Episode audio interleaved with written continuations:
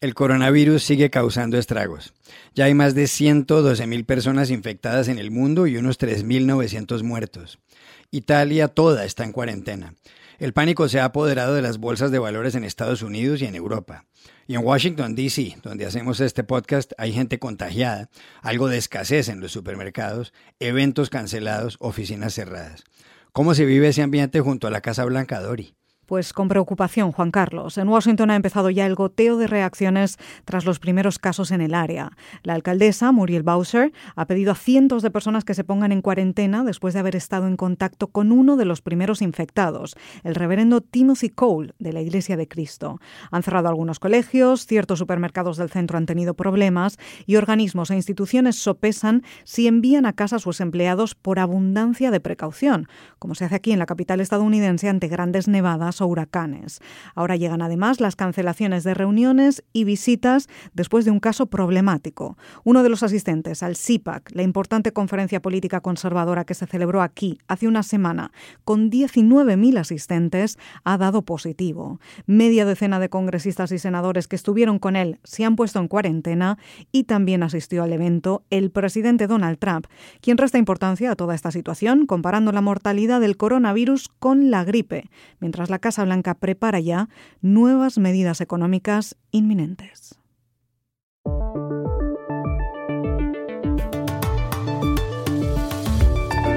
Los efectos del coronavirus en la salud pública y en la economía mundiales han sido la noticia de las últimas horas.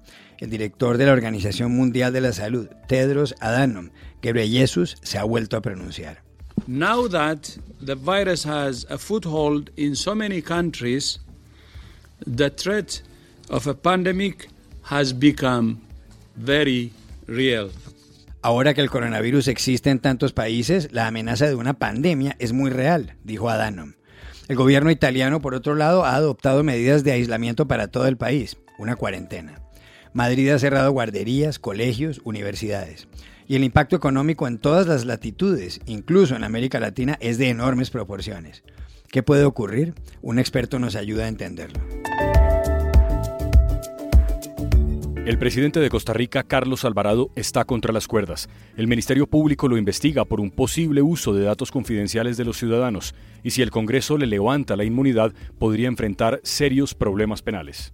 En Suiza se le sigue la pista a una supuesta donación de 100 millones de dólares que recibió el rey emérito español Juan Carlos de Borbón. El dinero fue transferido por el rey Abdelaziz de Arabia Saudí, según un diario de Ginebra. El investigador quiere establecer si todo tuvo que ver con la obra de un tren de alta velocidad que los saudíes adjudicaron a empresas españolas. Hola, soy Juan Carlos Iragorri. Bienvenidos a El Washington Post. Soy Dori Toribio desde la sala de redacción de The Washington Post. Soy Jorge Espinosa desde Bogotá. Es martes 10 de marzo y esto es todo lo que usted debería saber hoy.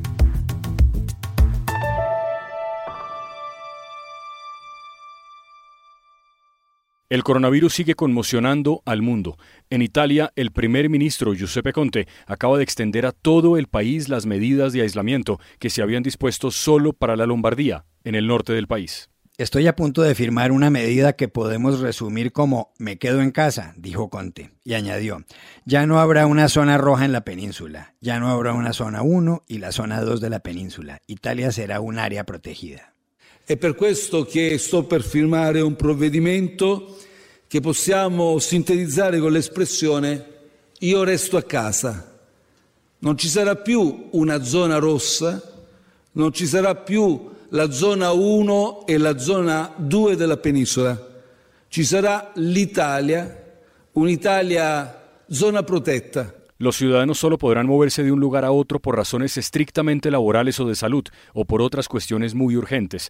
Mientras tanto, en la capital de España se les ha echado el cerrojo a guarderías, colegios y universidades durante las próximas dos semanas. Para las bolsas de valores el coronavirus ha sido la debacle y también la caída de los precios del petróleo.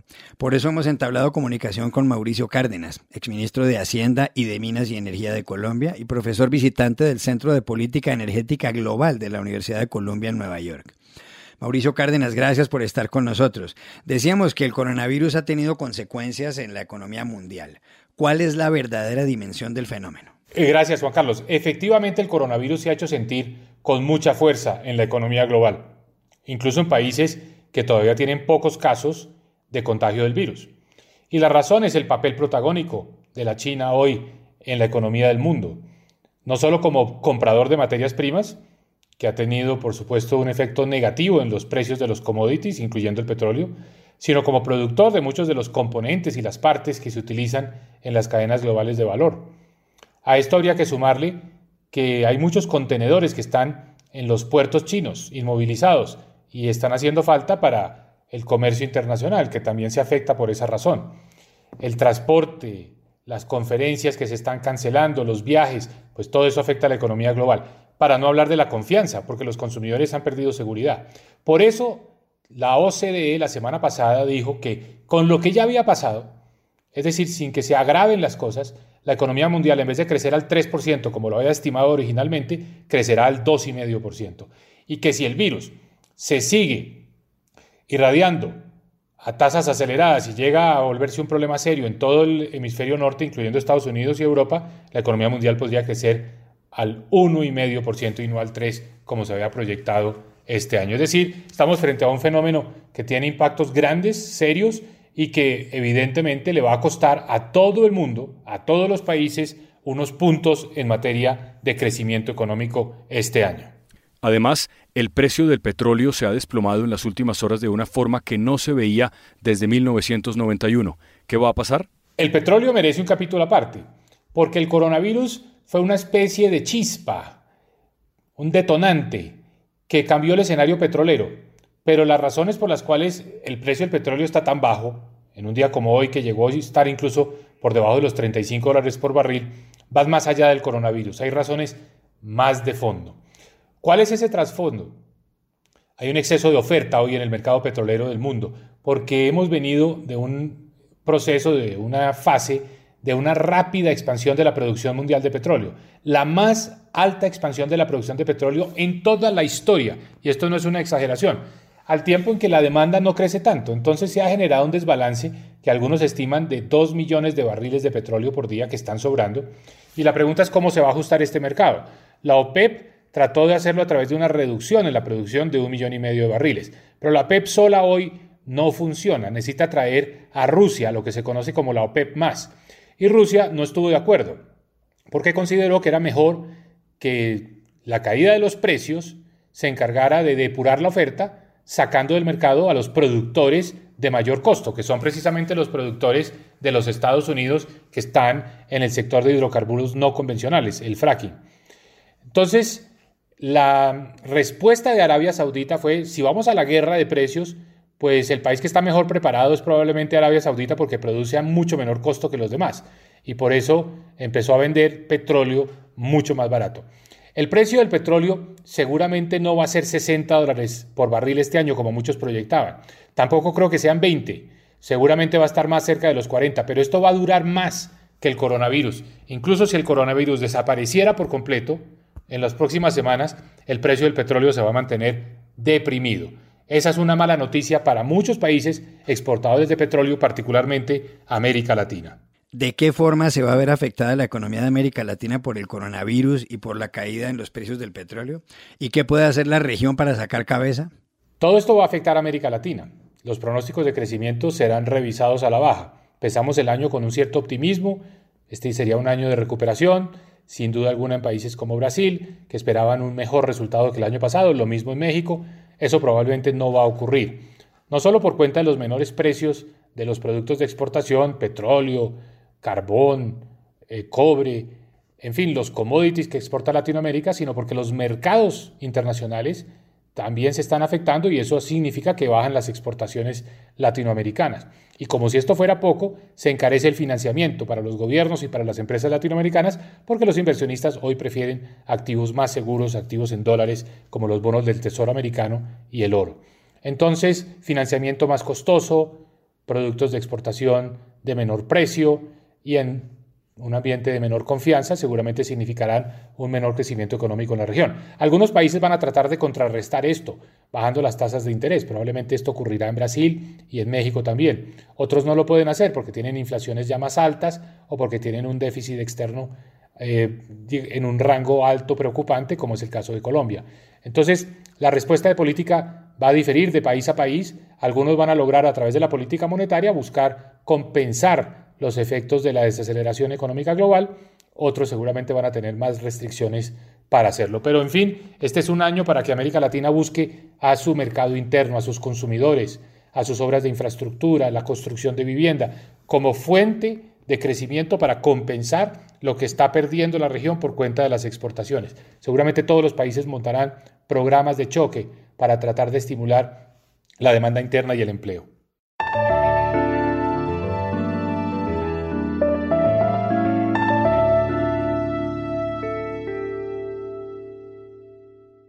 Carlos Alvarado, que el próximo 8 de mayo cumple dos años como presidente de Costa Rica, enfrenta una crisis política profunda. El Ministerio Público lo investiga por la manera como ha venido operando la Unidad Presidencial de Análisis de Datos, la UPAD. Según la investigación, la UPAD, vinculada a la presidencia de la República, puede haber manejado ilegalmente información personal de los ciudadanos. Alvarado, de 40 años, podría haber cometido los delitos de prevaricación y violación de datos confidenciales. El escándalo se ha llevado por delante a funcionarios de alto rango como Víctor Morales, ministro de la Presidencia y mano derecha de Alvarado. Al dejar el cargo, Morales dijo que la credibilidad que tenía había quedado hecha polvo. Con el fin de comprender las proporciones de lo que está sucediendo en ese país centroamericano de 5 millones de habitantes, contactamos a Juan Carlos Hidalgo, un conocido analista costarricense, y le preguntamos qué tan grave es la crisis para Carlos Alvarado. Se trata de la mayor crisis que ha enfrentado hasta ahora el presidente Carlos Alvarado quien aún no llega a su segundo año de mandato. Esta crisis le ha costado el puesto al ministro de la Presidencia, a la jefa de despacho del presidente y a varios viceministros. Además, ha socavado la confianza de un gran sector de la opinión pública en la figura del presidente Alvarado, quien no ha logrado explicar de manera convincente cuál era la naturaleza de la unidad presidencial de análisis de datos que él creó adscrita a la figura de la presidencia. Hay varios elementos que generan suspicacia detrás del escándalo de la UPAD. Uno es el hecho de que dicha unidad estuviese funcionando por 15 meses en casa presidencial sin ningún tipo de sustento jurídico. Además, el decreto que vino a dar dicho sustento jurídico, que fue publicado apenas hace dos semanas, señala que la UPAD tendría acceso a datos confidenciales de los costarricenses, lo cual es a todas luces ilegal. Finalmente, está la estructura organizacional de la UPAD, la cual se creó como una unidad adscrita directamente a la presidencia de la República, aun cuando su finalidad, según el presidente Alvarado, era manejar Big Data para mejorar la calidad de la política pública costarricense. Esto a pesar de que diversos entes del gobierno encargados de elaboración de políticas públicas, como es el Ministerio de Planificación, no tenían acceso a la información y a los datos que estaban siendo manejados por la OPAD. La oposición ve aspectos siniestros detrás de la creación de esta unidad y por lo tanto ha llamado a una investigación en el Congreso a la cual se suma la investigación que ya conduce la Fiscalía General de la República. También le preguntamos a Juan Carlos Hidalgo cómo será la segunda mitad del gobierno de Alvarado después de esas denuncias. El escándalo de la OPAD no pudo llegar en un peor momento para la administración Alvarado y para el país. En este momento Costa Rica experimenta una de sus tasas de crecimiento económico más bajas en los últimos 60 años y niveles crecientes de desempleo y desigualdad. Los efectos que se esperan del COVID-19 sobre la economía costarricense pueden ser devastadores, puesto que van a, golpear a uno de los pocos sectores que siguen siendo dinámicos, como lo son el turismo y las exportaciones, principalmente las empresas en zonas francas. La administración Alvarado no ha tenido éxito hasta ahora generando confianza dentro de los actores económicos, principalmente dentro del sector productivo. Pues bien, en este momento se necesita de mucho liderazgo a nivel del presidente de la República y del Poder Ejecutivo para responder y hacerle frente a los efectos que va a traer el coronavirus a la economía costarricense. Y este escándalo de la UPAD llega en su peor momento en ese sentido.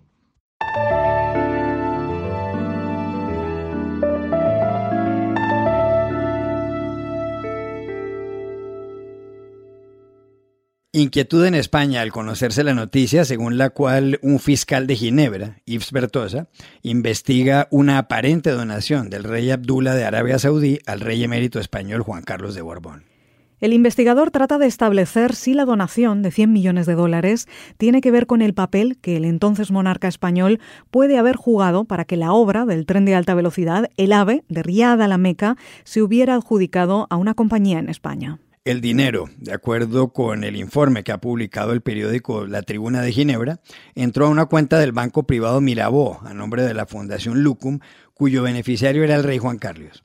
El diario sostiene además que en 2012 el monarca, que había retirado distintas cantidades, transfirió 65 millones de euros a una cuenta en las Bahamas de quien fuera su pareja, Corina Larsen. Juan Carlos de Borbón, figura principal en el regreso de la democracia a España en los años 70 y que al final de su reinado perdió la popularidad que tenía, abdicó el trono el 19 de junio de 2014 en favor de su hijo Felipe. Y para entender mejor todo esto hemos llamado a Madrid a la periodista de la cadena radial Ser Pilar Velasco. Hola Pilar, gracias por atendernos. ¿Qué tal Juan Carlos? Muchas gracias por la invitación. Pilar, ¿cuáles son exactamente los hechos que están bajo investigación? Pues los hechos pasan, Juan Carlos, por tres frentes judiciales abiertos, nada menos. El más activo, el último detonante, la Fiscalía Suiza, que investiga un pago de 100 millones de dólares del rey de Arabia Saudí al monarca en 2008 y 65 millones de euros que fueron a parar a una cuenta vinculada supuestamente a Juan Carlos I y otra Corina Larsen y su recorrido offshore desde la banca privada Mirabaud, pasando por Panamá o las Bahamas. La Fiscalía quiere saber si esos 100 millones de dólares son una comisión al rey emérito por las obras de la Vía la Meca a empresas españolas. ¿Y cuál es el contexto donde ocurrieron estos hechos, que es importante. Aquella transferencia a Corina, que según sus abogados y como han publicado numerosos medios en los últimos días, se registró como un regalo, se produjo en 2012 y coincide con el viaje a Botswana de Juan Carlos I junto a Corina, donde sufrió aquel accidente en un safari de lujo cazando elefantes en el momento más duro de la crisis en España y fue repatriado para ser operado de la cadera con esa rueda de prensa y ese perdón icónico a los españoles. A partir de ahí sale a la luz la figura de Corina Larsen y sus acusaciones al rey emérito de montar una operación encubierta con los servicios secretos españoles para sacarla del país y robarle documentos. Todo esto se lo cuenta y queda grabado al polémico excomisario Villarejo hoy en la cárcel, unas grabaciones en manos de la justicia donde relata su relación con Juan Carlos I, relación íntima, sus negocios, testaferros y cuentas opacas en Suiza. La Audiencia Nacional en España archivó la investigación de las grabaciones y la reabrió en 2019.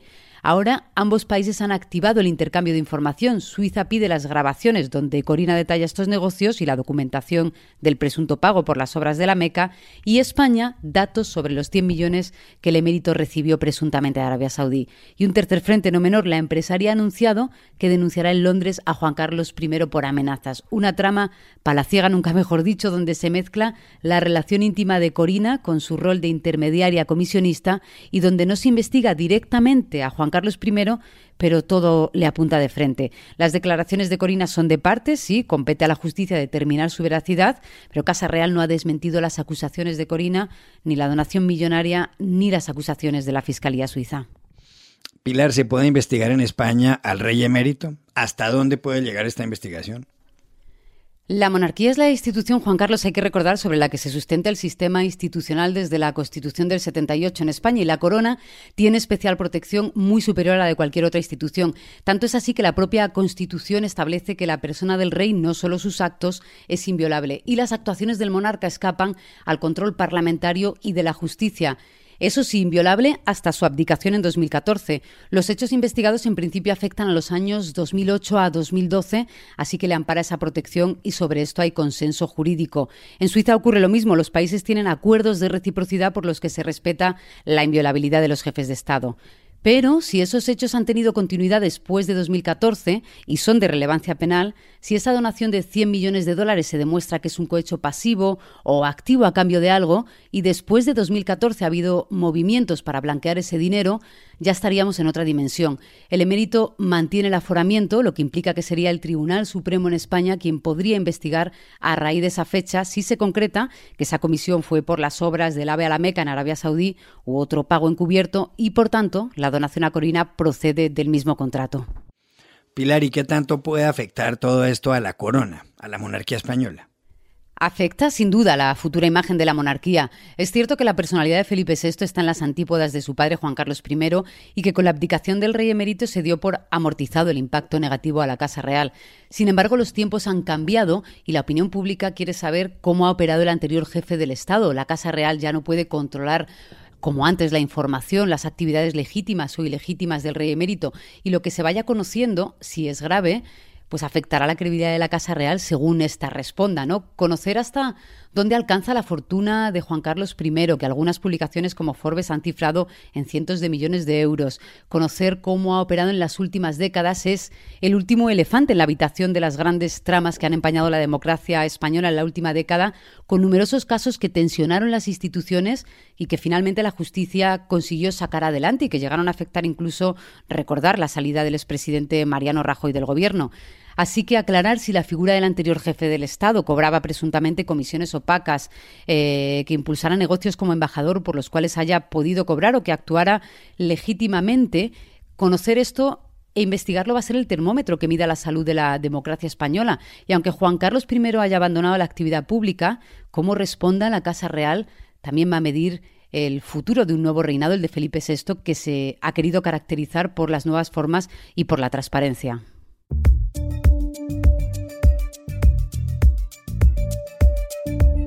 Y estas son otras cosas que usted también debería saber hoy. En México, con motivo del Día Internacional de la Mujer, hubo marchas multitudinarias. Las manifestantes protestaban por el aumento de los feminicidios. Cada día, en promedio, son asesinadas 10 mujeres en todo el país. Las protestas, que fueron seguidas por un paro en numerosas ciudades, se convirtieron también en una crítica al presidente Andrés Manuel López Obrador, que prometió luchar contra los feminicidios y que es acusado por algunos colectivos de tratar el tema con desdén. La presidenta de Bolivia, Yanine Áñez, que reemplazó a Evo Morales, ha ordenado la detención de varios opositores, ha silenciado periodistas y ha puesto en marcha una campaña de supuesta pacificación nacional que ha dejado al menos 31 muertos. Lo denuncia un artículo publicado por The Washington Post. El texto dice que, según la defensora del pueblo, quienes cuestionan el gobierno de Áñez son acusados de sedición y terrorismo. Las elecciones presidenciales serán el 3 de mayo. En Estados Unidos, la ex precandidata y senadora por California Kamala Harris anunció su apoyo a la candidatura presidencial demócrata de Joe Biden. Harris se une a otros cinco dirigentes que querían enfrentar a Donald Trump el 3 de noviembre. Michael Bloomberg, Amy Klobuchar, Pete Buttigieg, Beto O'Rourke y Deval Patrick. Esta semana hay más elecciones primarias en estados importantes, como Michigan y Missouri. Y aquí termina el episodio de hoy de El Washington Post, El Guapo. Suscríbanse a nuestro podcast en nuestro sitio web, elwashingtonpost.com, y síganos en nuestra cuenta de Twitter, arroba. Hasta la próxima.